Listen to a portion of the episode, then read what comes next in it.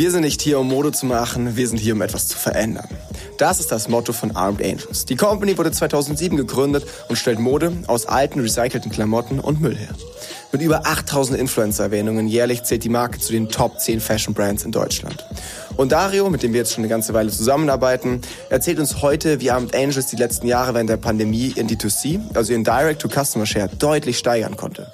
Wie sie ihr Budget in Brand- und Performance-Töpfe unterteilen und ganz allgemein, wie sie sich gegen die anderen Fashion-Riesen behaupten können. Ist eine mega Folge geworden. Dario ist ein geiler Typ, deswegen unbedingt ganz reinziehen. Der Newcomers Podcast. Das Weekly E-Commerce Update mit Jason Modemann. Hallo Dario, wir hatten gerade ein paar technische Schwierigkeiten, aber ich glaube, jetzt ist die Verbindung stabil. Es liegt auch daran, dass es hier über den Atlantik geht. Ähm, nee, warte, Pazifik ist es, gell? Nee, Atlantik, stimmt schon. Atlantik, ähm, Atlantik. Denn du sitzt gerade, du sitzt gerade in New York. Ähm, Dario, freut mich sehr, dass genau. du heute hier mit unserem Start bist. Äh, stell dich doch gerne erstmal vor. Vielen Dank. Äh, vielen Dank für die Einladung, Jason. Ich freue mich auch sehr. Ich bin gespannt aufs Gespräch und wie du sagst, äh, alle guten Dinge sind drei. Ich glaube, jetzt funktioniert es auf jeden Fall. Äh, die Verbindung ist wahrscheinlich auch schon besser innerhalb Deutschlands als über den Atlantik, aber egal. Genau, äh, zu mir. Ich äh, bin der Dar, ich ähm, arbeite bei Armed Angels, einer Fair and Sustainable Fashion Company aus Köln. Bin da circa seit zwei Jahren am Start. Ähm, für da das Customer Acquisition Team, arbeite also sehr ähm, stark fokussiert auf Neukunden ähm, im Marketingbereich.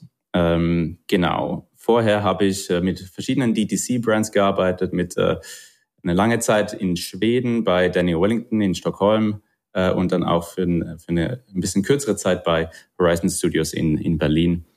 Genau, und bin jetzt für Armed Angels hier in, in den USA, ähm, teils aus privaten Gründen, teils auch, weil wir eben, ja, sagen wir, einiges in der Pipeline haben und die USA natürlich ein durchaus interessanter Markt ist für uns. Aber da können wir vielleicht später noch ein bisschen darauf eingehen. Ja, und ich freue mich. Uh, let's kick it off. cool, dass du heute mit am Start bist. Aber ähm, deinem Dialekt zufolge kommst du auch nicht ursprünglich aus Köln, sondern wahrscheinlich eher aus der Schweiz oder so, oder? Du bist äh, ein ganz smarter. Nee, da hast du natürlich absolut recht. Äh, ich krieg das einfach nicht ganz raus, diesen Dialekt. Ah, gotcha. Äh, ich bin tatsächlich aus der Schweiz, ja.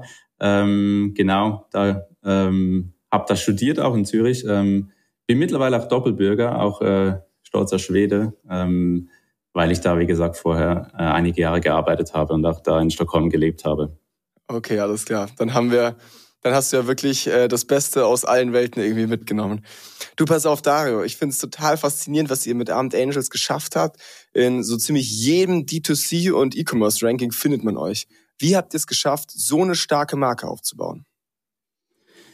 Du, also am Ende des Tages ist es einfach viel, viel, viel Arbeit. Ne? Also die Marke ist auch nicht mehr so jung, die wird 15 dieses Jahr und da ist halt extrem viel Schweiß, äh, viel Hirnschmalz reingegangen, kann man aber sagen. Äh, auch viel Durchhaltevermögen war natürlich nicht immer einfach von Anfang an. Äh, die Marke ist lange äh, sehr organisch gewachsen, aber konnte halt dadurch, ähm, dadurch konnten wir halt wirklich eine gute Marke aufbauen, sind nicht direkt auf Sales, Sales, Sales gegangen und davon profitieren wir jetzt natürlich. Und wie bei einem Fashion-Unternehmen äh, ganz selbstverständlich muss das Produkt natürlich auch passen. Das haben wir natürlich auch nach und nach weiterentwickelt, verbessert, äh, verbreitert. Ähm, die Mater Materialien müssen passen bei uns sowieso. Ne? Wir haben da sehr hohe Ansprüche und das Design muss passen, ganz klar. Ähm, und ich würde auch sagen, mit, mit den, den Recent Happenings, mit dem, ich sag mal, äh, höheren, größeren Bewusstsein für Sustainability, ähm, ähm, das hat uns natürlich auch in die Karten gespielt, dass wir somit sozusagen ja mehr, mehr, ja, die Leute stärker auf uns aufmerksam geworden sind, dass wir mehr Reichweite somit erzielen konnten, mehr Aufmerksamkeit generieren konnten. Ähm, ja, und am Ende des Tages, äh, it's all about community. Ähm, wir hatten halt in diesen 15 Jahren eine wirklich starke, engaged, anspruchsvolle Community aufgebaut. Ähm, und da gehören natürlich auch unsere Influencer rein, mit denen wir jetzt doch auch seit geraumer Zeit arbeiten, die da natürlich diese Community nochmal größer machen, nochmal stärker machen. Ähm, ja, so eine Mischung aus vielen Faktoren, aber alles in allem ist es einfach auch richtig viel Arbeit, die da reingegangen ist. Klar, darauf ist es irgendwie immer zurückzuführen. Ne? Aber jetzt waren wir fast bisschen zu schnell, ähm, weil ich weiß nicht genau, ob jeder da draußen die Marke Armed Angels kennt. Ich glaube, ihr habt eine sehr gute Markendurchdringung. Ähm, aber ich bin mir nicht sicher, ob gerade auch außerhalb so eurer vielleicht auch nischigen Zielgruppe man damit wirklich was anfangen kann. Deswegen gerade, wenn du schon sagst, Marke und Produkt steht bei euch im Zentrum, ähm, vielleicht ganz kurz so aus meiner Perspektive als Extern, dann kannst du das gerne nochmal äh, wiedergeben, Klar. so wie ihr das eben auch von innen heraus wahrnehmt. Für mich ist Armed Angels so der Vorreiter, äh, was nachhaltige Mode angeht, jetzt mal ganz platt gesagt. Ihr habt schon sehr früh damit begonnen, ähm, euch mit, mit Themen auseinanderzusetzen, die jetzt erst langsam in der Gesellschaft angekommen sind in den letzten Jahren. Und das hat euch natürlich einen starken ähm, Vorsprung irgendwie gegeben in diesem Markt. Ähm, ihr, ihr habt yeah. das Ziel, mit Mode die Welt zu verändern. Wie wird das umgesetzt? Genau, also wir sagen ja auch, we were eco before it was cool, also hast du absolut recht. Wir haben eigentlich seit, genau. seit Tag eins, seit 15 Jahren jetzt, äh, sind wir in dieser grünen Nische gewesen. Damals war es echt eine Mini-Nische. Ne? Wir haben von Anfang an, die Gründer haben von Anfang an entschieden, äh, wir wollen Sustainable Products, Sustainable Fashion machen und sind diesem Weg dann eigentlich kontinuierlich gefolgt. Ähm, und ja, du hast recht, wir, wir sagen ja auch, wir sind nicht hier, um nur oder um Mode zu machen oder nur Mode zu machen, sondern wir sind eben hier auch, um etwas zu verändern. Also wir sind eine sogenannte Impact Brand, die auch über das Produkt hinaus halt ähm, für positive Veränderungen sorgen will. Und ja, also ich gebe dir recht, ähm, noch ganz kurz, äh, klar, wir sind natürlich immer noch in dieser Sustainable Fashion Nische. Das ist ein stark wachsender Markt. Immer mehr Leute werden darauf aufmerksam, aber es gibt natürlich nach wie vor ganz viele Leute in Deutschland, die noch nie von uns gehört haben. Auch wenn wir unsere Awareness-Messungen natürlich äh, kontinuierlich ähm, ansteigen, was sehr gut ist. Nichtsdestotrotz ist ein weiter Weg bis zu einer richtigen Sättigung des Marktes. Hast du, hast also du da eine Zahl für mich? Hast du eine Zahl für mich? Wie viele Deutschen kennen Armed Angels? Ja, die Grundgesamtheit ähm, habe ich jetzt gerade nicht im Kopf, aber ich würde schon sagen, in unserer Zielgruppe sind es äh, um die 20 Prozent, die uns, die uns kennen. Wer, wer sind eure Zielgruppe?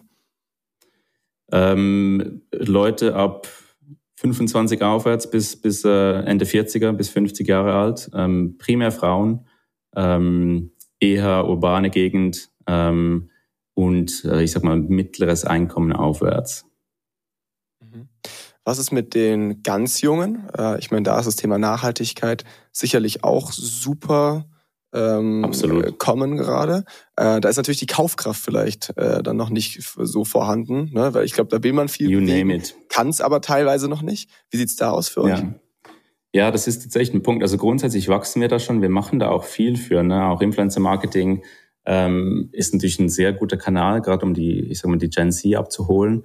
Gleichzeitig äh, experimentieren wir immer mehr auf TikTok, machen da auch viel mehr organischen Content mittlerweile auch äh, versuchen die da wirklich abzuholen. Aber du nennst den springenden Punkt. Ne? Wir haben natürlich durch unsere nachhaltige Produktion, durch unsere nachhaltigen Materialien, durch unsere fairen Bezahlungen auch der ganzen Supply Chain ist unser Produkt natürlich schon ein bisschen teurer als, als das andere, ich sag mal, Fast Fashion Players anbieten oder auf den Markt werfen. Und das spielt natürlich dann der Gen Z nicht so in die, in die Karten, ganz klar. Also das teils schon die Buying Power noch ein bisschen äh, davon entfernt, aber wir wollen sie natürlich trotzdem in diese, in diese Arm Dangerous Welt reinholen. Deswegen haben wir zum Beispiel auch ähm, eine Resale-Plattform gelauncht, wo man halt eben auch Secondhand Arm Dangerous Produkte zu einem besseren, zu einem erschwinglicheren Preis äh, erkaufen kann. Okay, super spannend. Willst du darauf ein bisschen eingehen? Also äh, ist das schon angelaufen? Ist das schon was, was auch viel genutzt wird? Oder seid ihr da noch in den Kinderschuhen? Das äh, ist äh, vor kurzem angelaufen, tatsächlich vor einigen Wochen. Ähm, wir sehen, dass es sehr, sehr, sehr ähm, gefragt ist. Also wir sehen, dass sehr viele Leute da kaufen, auch ein Mix aus, ich kaufe mir jetzt ein Secondhand-Piece und ich kaufe mir ein neues Piece. Das ist auch auf unserer Webseite, das ist keine separate Page, das haben wir eine Landingpage da. Ähm, äh, insgesamt haben wir es aber noch nicht, wir haben jetzt da nicht viel Marketing-Spend oder so reingesteckt, sondern es ist primär ein Ding für unsere existing Customers und eben perspektivisch kann es auch interessant sein, das auch nochmal ein bisschen mehr an die Gen Z zu pushen. Da haben wir mal einen kleinen Test gemacht mit einigen äh, Influencern, auch auf TikTok und Instagram. Ähm, das steckt aber noch ein bisschen in den Kinderschuhen. Also da haben wir noch viel Luft nach oben. Ähm, es ist aber für uns auch kein Revenue-Treiber, weißt du. Das ist eher ein Angebot, ein Teil der, ich sag mal, der Circularity-Geschichte, ähm, die wir fahren, ist natürlich Resell, also Reuse in dem Sinne. Ähm, deswegen ist es für uns extrem wichtig, das zu haben und wir wollen das jetzt lang langfristig aufstellen, langsam aufbauen, langsam vergrößern. Finde ich klasse. Ist bestimmt ein gutes Tool, um zum einen so diesen Community-Gedanken weiter fortzuführen. Aber ich meine, wenn du sagst, hey, da kaufen Leute dann auch Neuware, ist es ja doch auch irgendwie ein Marketinginstrument, das man vielleicht früher oder später auch relativ einfach refinanzieren kann. Das ist ja auf jeden Fall eine, eine gute Idee, die Genau. Hatte. Ja. Du, du hast jetzt gerade schon so ein bisschen angesprochen, dieses ganze Thema rund um Fast Fashion. Und da bin ich natürlich gleich so ein bisschen hellhörig, ähm, weil natürlich ist ja am Ende irgendwie am besten gar nichts zu, zu kaufen. Ne? Also am besten ist ja eigentlich, du trägst äh, deine Nackt gleichen Klamotten. So, so, ne? Das heißt, es ist ja immer so ein bisschen auch ein Widerspruch als Marke, weil am Ende wollt ihr ja trotzdem natürlich verkaufen. Ne? Ähm, wie sehen da so, messt ihr da irgendwie intern eure Erfolge? Reportet ihr die vielleicht auch an die Community? Ähm, wie, wie geht ihr damit auch um mit dieser, mit dieser Verantwortung, die ihr da so ein Stück weit tragt als, als Unternehmen? Ja, es ist ein ähm, sehr valider Punkt, den du ansprichst. Es ist ein, ein Gegensatz. Am Ende des Tages, wir sind eine Social Company, aber wir sind eine Company. Wir, wir müssen profitabel sein, ähm, um unser Überleben zu sichern, ähm, ganz salopp gesagt. Und äh, deswegen müssen wir natürlich auch irgendwie eine gewisse Churn-Rate erreichen. Wir müssen die Leute zum Wiederkauf anregen. Wir können uns nicht leisten, immer neue Leute anzusprechen, dass sie dann einen Piece kaufen. Ne? Gleichzeitig wollen wir aber eben auch nicht, dass die Leute halt ne, uns auskaufen, sozusagen einen riesigen Ausverkauf starten und uns leer kaufen, sondern wir wollen halt, dass sie dann kaufen, ähm, wenn sie wirklich was brauchen. Darauf zum Beispiel passen wir unsere Kampagnen an. Das heißt, wir fahren die Kampagne natürlich ganz spezifisch so, dass wir Produkte zu, zu einem Zeitpunkt anbieten, die halt dann auch äh, super aktuell sind. Und das sind halt auch oftmals Basics, ne, wie eine, eine Long Denim oder eine, eine Shorts oder ein Dress. Das sind jetzt nicht äh, Pieces, die du einmal trägst äh, für irgendeinen Anlass und dann nicht mehr wegwirfst, was auch immer damit machst, sondern das sind eben Pieces, die halt auch lange halten sollen und die, die du halt auch mehrere Saisons, mehrere Jahre, viele Jahre im besten Falle tragen kannst. Also ist ein Widerspruch, ähm, ähm, müssen wir damit umgehen können.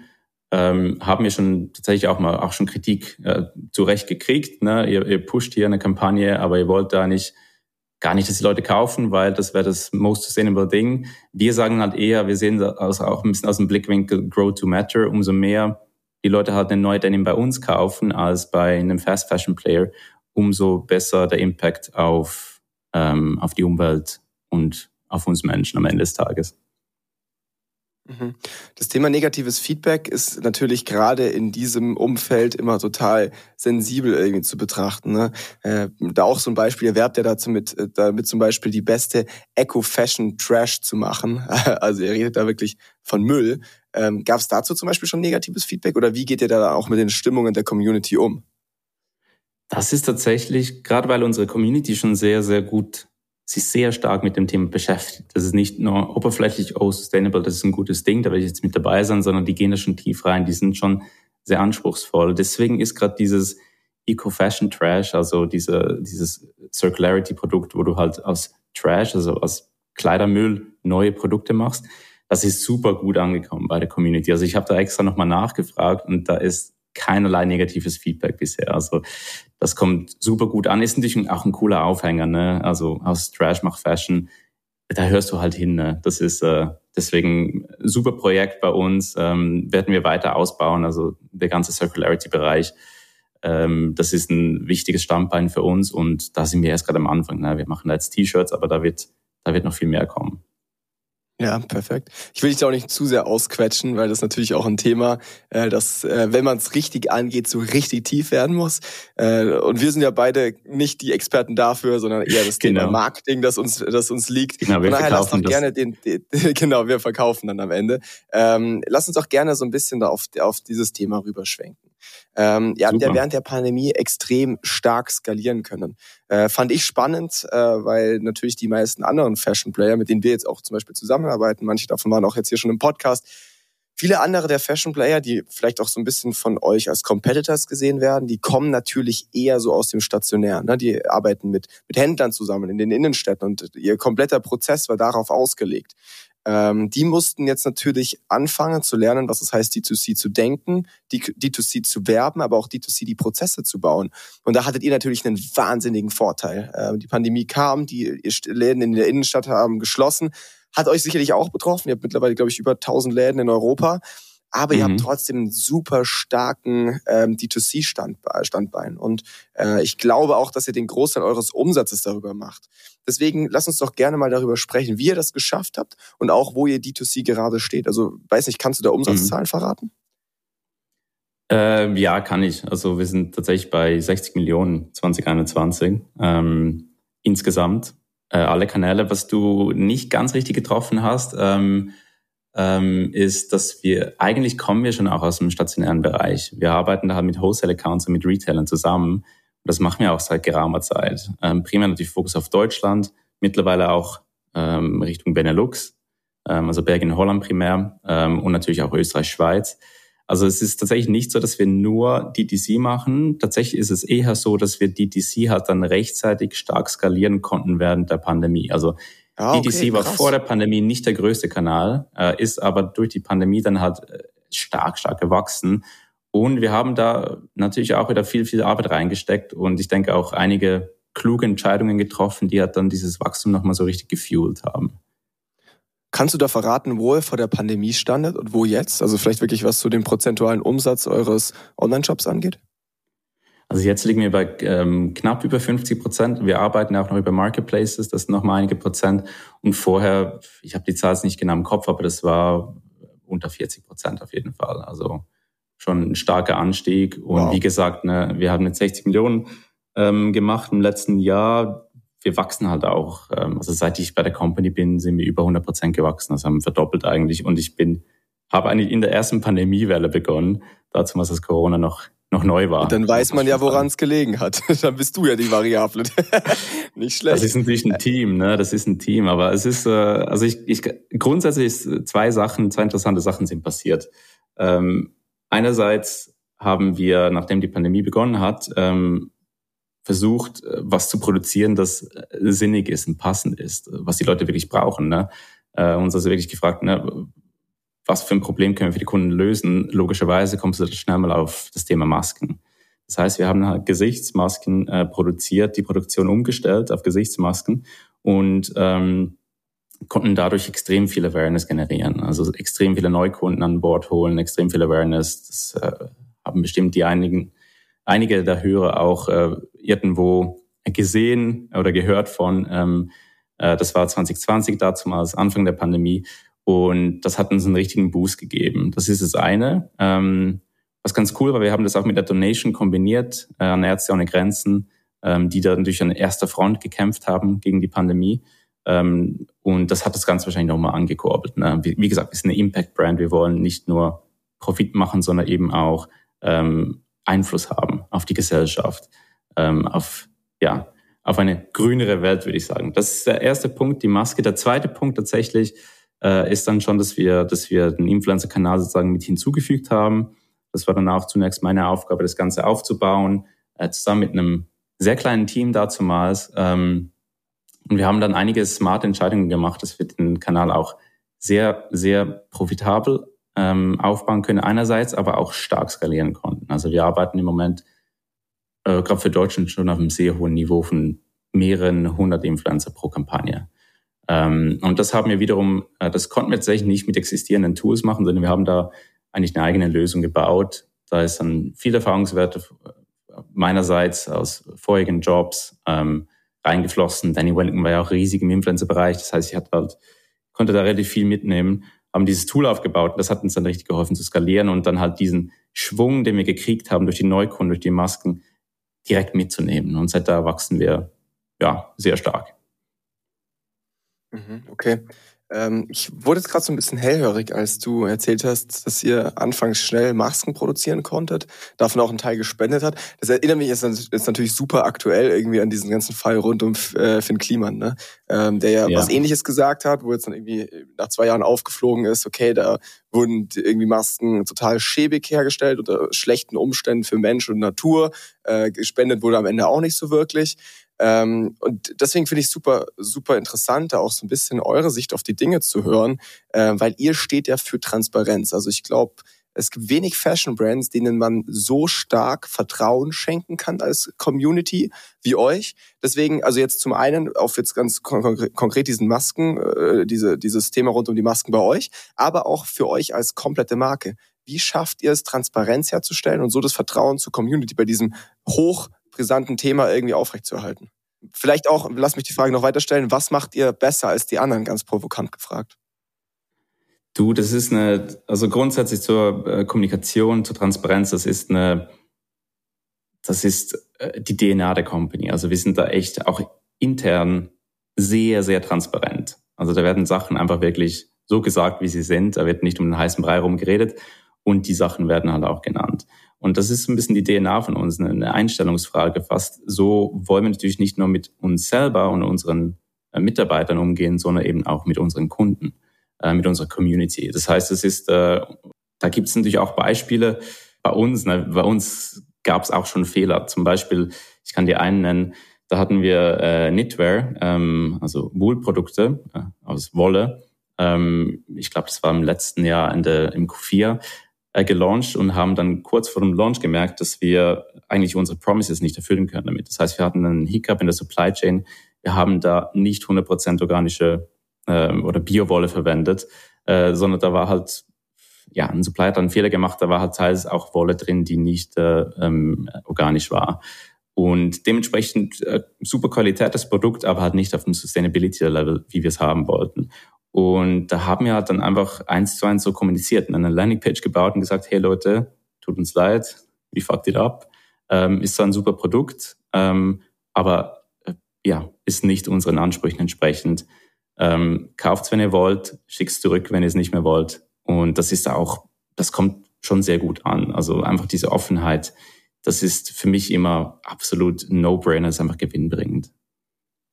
Okay, stark. Für beide Seiten. Habt ihr, ja sogar mal, ihr habt ja sogar mal eine Kampagne, glaube ich, draus gemacht, oder? Nothing to Hide hieß die. Wie kam die an? Also, wo ihr auch das Thema wirklich, dieses Thema Transparenz nochmal stark promotet habt?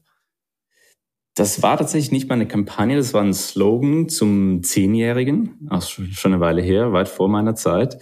Ähm, und ja, das, das war jetzt nicht, äh, ich glaube, da war die Company noch viel weniger im, im, im Paid-Media-Bereich unterwegs, sondern eher organisch. Ne?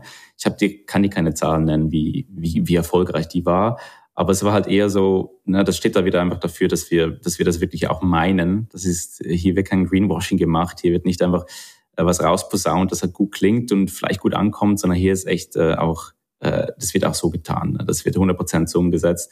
Und diese Kampagne ist eigentlich so ein bisschen stellvertretend dafür. Ne? Also wir haben da echt nichts zu verstecken und wenn wir mal einen Fuck-up haben, wie gerade vorher gesagt, dann kommunizieren wir dann auch offen und transparent. Ja, ich glaube, genau diese Art zu kommunizieren und auch zu arbeiten äh, unterscheidet euch einfach auch stark von vielen anderen Fashion-Playern heutzutage. Ähm, Deswegen frage ich mich gerade so ein bisschen, wie, wie unterscheidet sich das dann vielleicht auch im Channel-Mix? Also siehst du bei euch im Marketing irgendwo Unterschiede zu dem, was halt irgendwie alle anderen Fashion Player auch machen? Oder würdest du sagen, hey, wir machen, wir bedienen schon die gleichen Plattformen, auch auf die gleiche Art und Weise, ähm, haben einfach nur eine andere Kommunikation und, und Marke dahinter? Oder würdest du sagen, hey, wir haben vielleicht Fokus auf anderen Plattformen, äh, auf anderen Formaten vielleicht auch? Siehst du da irgendwo ähm, Unterschiede? Du, also es ist ja nicht so, dass alle genau dasselbe, denselben Mediamix spielen. Ne? Also wir, ich würde eher sagen, wir schlagen die anderen die Player mit schon, ihren eigenen sagen, Waffen. Ne? ja, also aber ich würde ich würde uns tatsächlich auch dazu zählen. Also wir haben zwar einen hohen Influencer-Spend, aber das ist auch nicht ungewöhnlich bei Fashion-Brands. Was wir anders tun, was viele nicht tun, wir arbeiten halt auch auf Performance-Level mit Influencern. Ähm, das heißt, wir, die sind natürlich auch dazu da, neue Kunden zu gewinnen, äh, Leute ja, in die Company-Welt, in die Welt von Armlengths reinzuholen. Ähm, und andere arbeiten da eher auf einem Brand-Level, also eher auf Awareness-Level und wir sind da auch stark im Performance-Bereich. Aber wie gesagt, das ist ja auch was, was andere Marken durchaus auch machen. Und abgesehen davon sind wir auch sehr stark fokussiert auf digital. Also wir sind da echt eine, sehr stark digital unterwegs, machen wenig ähm, ATL, also wenig Out of Home, haben wir ein paar Mal gemacht, aber auch schon lange nicht mehr, ist im Moment auch nicht im Gespräch, machen auch nichts über TV etc. Äh, ja, also sehr moderner Ansatz eigentlich und tatsächlich so, wie es viele andere auch tun. Ja, vielleicht einfach ein bisschen erfolgreicher im Moment. Ähm, aber da bist du stark am Steuer. Also gerade was jetzt das Thema ähm, Channel Mix und äh, Vergabe der Budgets angeht, das geht durch dein Team, oder? Da habt ihr auch die, die volle genau. Handlungsfreiheit. Wie macht ihr das mit Budgets? Also kriegt ihr am Anfang des Jahres ein Budget und das, danach wird dann irgendwie allokiert? Oder ist es schon so bei euch, dass wenn es halt funktioniert, schon auch mal relativ spontan hochgezogen werden kann? Ähm, also grundsätzlich rechnen wir mal sehr, sehr viel. Also wir, wir beginnen tatsächlich auch relativ früh mit der, mit der Planung des nächsten Jahres. Ähm, da wird viel gerechnet, viel diskutiert. Äh, Gerade jetzt auch, wenn du so in einem starken Wachstumsverlauf bist, da musst du natürlich immer versuchen zu antizipieren, wie es weitergeht. Ne? Du musst auch die äußeren Faktoren mit einbeziehen. Das ist schon nicht eine einfache Sache. Ähm, aber grundsätzlich, ja, wir rechnen uns aus, was, was können wir erreichen im nächsten Jahr, was darf, soll, kann das kosten. Und dann aber ist es ganz klar so, dass wir relativ flexibel versuchen zu bleiben. Das heißt, es, auch mit euch, ne, mit Mawave, ist es ja oftmals so, wenn eine Kampagne richtig gut sieht, dann wird es immer Budget irgendwo finden, um das Ding nochmal weiter auszubauen, noch weiter zu pushen. Und umgekehrt natürlich auch, wenn was nicht gut funktioniert, dann haben wir auch nicht eine lange Zündschnur, sondern reduzieren da schnell mal ähm, runter, um einfach die Profitabilität oder die Effizienz des Kanals zu steigern. Also da wollen wir diese Flexibilität behalten. Ist tatsächlich mit viel Influencer-Spend ein bisschen komplizierter, weil du da natürlich doch mehr Vorausplanung hast. Das People-Business, du buchst Leute, hast einen Vertrag mit denen. Ähm, da setzt man gegenseitig drauf natürlich und dann kannst du nicht so wie bei Facebook einfach mal kurz Budget hoch oder runterschrauben oder die Kampagne ausschalten. Das geht nicht, nicht gleich einfach. Ne? Das ist da schon ein bisschen eine Krux, aber wir versuchen auch da flexibel zu sein, gegenseitig, weil auch aus Influencer-Sicht ist es oft mal so, kommt da halt was dazwischen, ähm, passt gerade nicht in den Feed etc., dass das Post nicht dann stattfindet, wenn wir das vereinbart haben. Und wir versuchen da äh, ja möglichst flexibel zu sein mit den Influencern und hoffen natürlich auch dann auf ein bisschen mehr Flexibilität von deren Seite, wenn wir mal was schieben müssen, reduzieren müssen, etc. Mhm. Ja. Was heißt für dich, ähm, ihr arbeitet sehr performance-basiert? Weil am Ende müsst ihr ja trotzdem irgendwie Marke aufbauen. Ne? Und das tut mir natürlich, da blutet mein Herz als Performance-Marke, aber am Ende seid ihr ja doch an einem Punkt, wo ihr dann irgendwie in die, in die Markenbekanntheit investieren müsst. Und äh, deswegen habt ihr jetzt ja auch für Q2 eine Brandkampagne geplant. Ich weiß nicht, ob du das Budget davon verraten willst, aber das ist, damit seid ihr schon in einem sehr, in einem sehr, sehr hohen Level unterwegs, sage ich mal.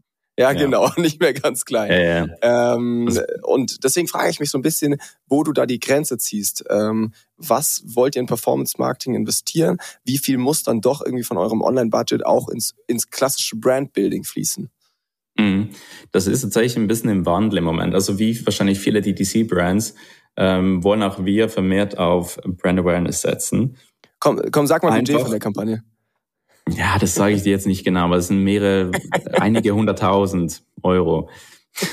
so viel sage ich dazu. Ähm, nee, aber der Punkt ist der, wenn du im DTC-Bereich ähm, bei steigendem CRC, das geht auch uns so wie ganz vielen da draußen, ähm, auf Facebook, aber auch im Influencer-Bereich, die Preise steigen nach wie vor. Ähm, wenn du da nur Performance machst, dann schaufelst du dir langfristig dein eigenes Grab. Ne? Das heißt, was du halt wirklich gucken musst, ist, dass entweder durch deine Performance-Maßnahmen auch die Brand Awareness kontinuierlich steigt oder du halt noch on top Brand Awareness machst, um halt dann in der Zukunft, ich sag mal, einen kostengünstigeren CRC im Performance-Bereich wieder zu haben. Und da stehen wir gerade. Das heißt, im Moment, wir haben halt 15 Jahre lang organisch die Marke aufgebaut, positioniert, die Community geschaffen, die Produkte verfeinert. Und dann haben wir angefangen, für mehr Performance-Marketing zu machen. Das heißt, das Ganze auch ähm, ähm, profitabler aufgestellt, äh, starken Wachstum, wie gesagt. Und jetzt geht es eigentlich darum, auch in, um das auch in Zukunft so weiterführen zu können, darum halt die Awareness nochmal spezifisch zu pushen der Marke in Deutschland oder in Key-Märkten, würde ich sagen. Wir sind ja nicht nur in Deutschland unterwegs, na, in diesem Falle arbeiten wir da auch in Benelux, vor allem in Holland, wo wir das Ganze halt wirklich, ähm, die Awareness so, so weit pushen wollen, dass wir danach auch profitabel konvertieren können. Wie findet ihr da so, ich sag mal, den Tipping Point zwischen oder in der größten Effizienz zwischen Brand und Performance Budget? Weil am Ende ist ja so, du sagst, hey, du investierst das Brandbudget in die Zukunft, um am Ende im, im Performance Marketing einen besseren CAC zu haben. Oder whatever, ne? Also wahrscheinlich äh, gerade jetzt mhm. für dich in einem Acquisition Team geht es wahrscheinlich um den CAC. Ähm, wie findest du da die, die richtige Ratio? Ist das komplett nach Bauchgefühl oder hast du das dir vielleicht auch wirklich errechnet oder durch Testings mal erarbeitet? Wir haben auch da viel gerechnet tatsächlich.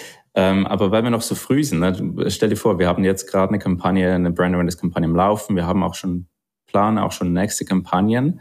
Ähm, aber wir haben noch keine Long-Term-Effekte. Das heißt, wir wissen nicht oder noch nicht, wie unsere Baseline sich verhalten wird durch diese Kampagne. Wir sehen gewisse erste Effekte mit euch, ne? ähm, zum Beispiel im Retargeting, aber das ist alles sehr kurzfristig. Ne? Wie sich Long-Term ausspielt, das ist eigentlich unser Hauptziel, langfristig die Baseline zu erhöhen, langfristig den organischen Traffic zu erhöhen, somit günstiger neue Leute auf uns aufmerksam zu machen. Das wissen wir im Moment tatsächlich nicht. Das heißt, es ist ein bisschen ja, ein Tappen im Dunkel ist vielleicht ein bisschen stark gesagt, aber es ist schon ein bisschen an, an Herantasten, was der gute, der richtige Mix ist. Und im Moment ist es auch so, dass äh, der Awareness-Bereich tatsächlich noch deutlich weniger Budget kriegt als der Performance-Bereich. Das kann sich aber in Zukunft ändern, je nachdem, wie erfolgreich mit unseren, wie mit unseren Brand Awareness-Kampagnen sind eigentlich. Ne? Wie sehr musstet ihr in den äh, vergangenen Jahren in, internationalisieren, um das Wachstum beibehalten zu können? äh, also um ganz ehrlich zu sein, wir hätten auch in Deutschland äh, dieses Wachstum allein in Deutschland stemmen können. Ja, okay. Ähm, das heißt, ihr habt dann aber nach wie vor auch Fokus auf Dach? Genau, also Hauptfokus liegt schon nach wie vor auf Dach. Da geht das die, die Mehrheit des Budgets hin. Die neuen Märkte, ähm, Holland und Belgien, ähm, die sind, haben ein super Wachstum, ähm, dreistelligen Bereich, year over year. Äh, das ist äh, schön und recht, aber die sind natürlich nach wie vor relativ klein. Das sind natürlich auch kleinere Märkte äh, zu Beginn weg. Ähm, und die sind auch gerade Holland ein stark umkämpfter Markt. Da ist es ja nicht so, dass die Leute wirklich auf uns gewartet haben, sondern müssen wir eben auch uns mal ja, Platz schaffen eigentlich und die Leute von uns überzeugen. Und ich glaube, da sind wir auf einem guten Wege. Ähm, wir testen da extrem viel. Wir haben da eine sehr line, äh, um ein bisschen Englisch reinzubringen, ähm, Herangehensweise. Das heißt, wir probieren einfach kontinuierlich Sachen aus und sind auch sehr agil dann ähm, wie wir unser Marketing anpassen. Also wenn was nicht funktioniert, dann stellen wir das wieder ab und gehen zum nächsten Test. Egal, ob es jetzt Influencer sind, egal, ob das im, im Paid-Social-Bereich ist oder auch im Search-Bereich. Hast du eher das Gefühl, ihr müsst in den äh, neuen Märkten komplett bei Null ansetzen? Oder ist da so ein Stück weit Markenbekanntheit, die euch vorauseilt?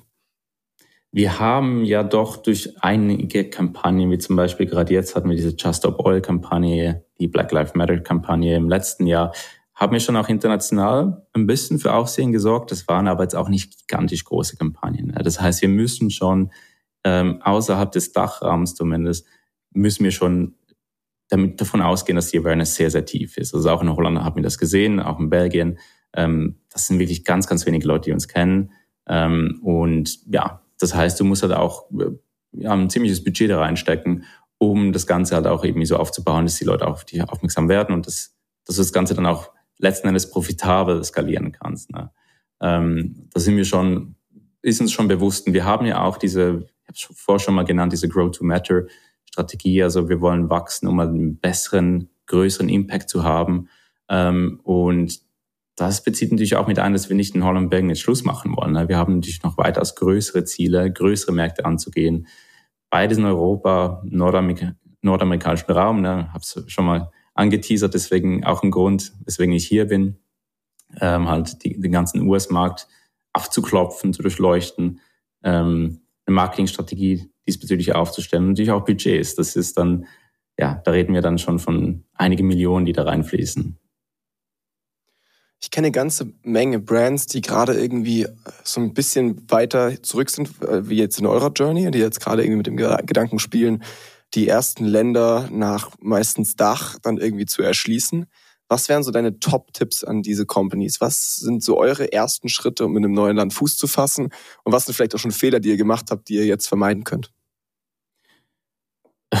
Ja, da gibt es natürlich einige. Also Fehler haben wir bestimmt gemacht. Wir haben zum Beispiel gerade in Holland und in Belgien sind wir zu stark mit Performance rangegangen, haben zu wenig Fokus auf Brand Awareness gelegt, haben gedacht, es wird nicht gleich gut wie in Deutschland, aber okay funktionieren, hat aber nicht so gut funktioniert. Das heißt, wir mussten einen Schritt zurückgehen ähm, und haben uns eben mehr dann auf Brand Awareness fokussiert. Äh, das ist auf jeden Fall ein Fehler. Du kannst halt einfach nicht erwarten, dass, dass du von Tag eins äh, performant unterwegs bist in einem neuen Markt. Äh, wir haben aber, wie gesagt, bewusst auch entschieden, da eine relativ kurze Planung ähm, zu haben und dann primär ins Testen und ins Lernen zu kommen. Also diese Märkte sind wirklich so Lernmärkte für uns, wo wir halt viel Wissen erarbeiten können, um dann bei größeren, teureren Märkte ähm, tunlichst zu versuchen, diese Fehler nicht zu wiederholen und da, somit halt eben auch unser Budget besser auszugeben. Ähm, genau, so viel dazu. Und äh, sonst ein Tipp, äh, wir machen ja gerade mit euch einen, einen ganz äh, spannenden Test, diesen sogenannten Smoke-Test, wo wir halt mehrere Märkte, äh, unter anderem die USA, aber auch UK, Frankreich etc., größere europäische Märkte ähm, testen wollen und zwar mal gucken wollen, wie ähm, reagieren die Leute auf unsere Paid Ads äh, auf Facebook und Instagram. Ähm, wir bauen dafür eine Landingpage, wir gucken uns das an, wie ist die CTR, ähm, wie ist der CPM natürlich äh, und natürlich auch, wie sich die Leute dann auf der Webseite verhalten. Ähm, gehe nicht davon aus, dass viele Conversions dabei rumkommen, aber werden auf jeden Fall sehen können, zwischen diesen Märkten, was sind die Unterschiede in den Kosten, was sind die Unterschiede in, in der CTR, ähm, wie viel Interesse ähm, ist da, wie gut ist der Product Market Fit.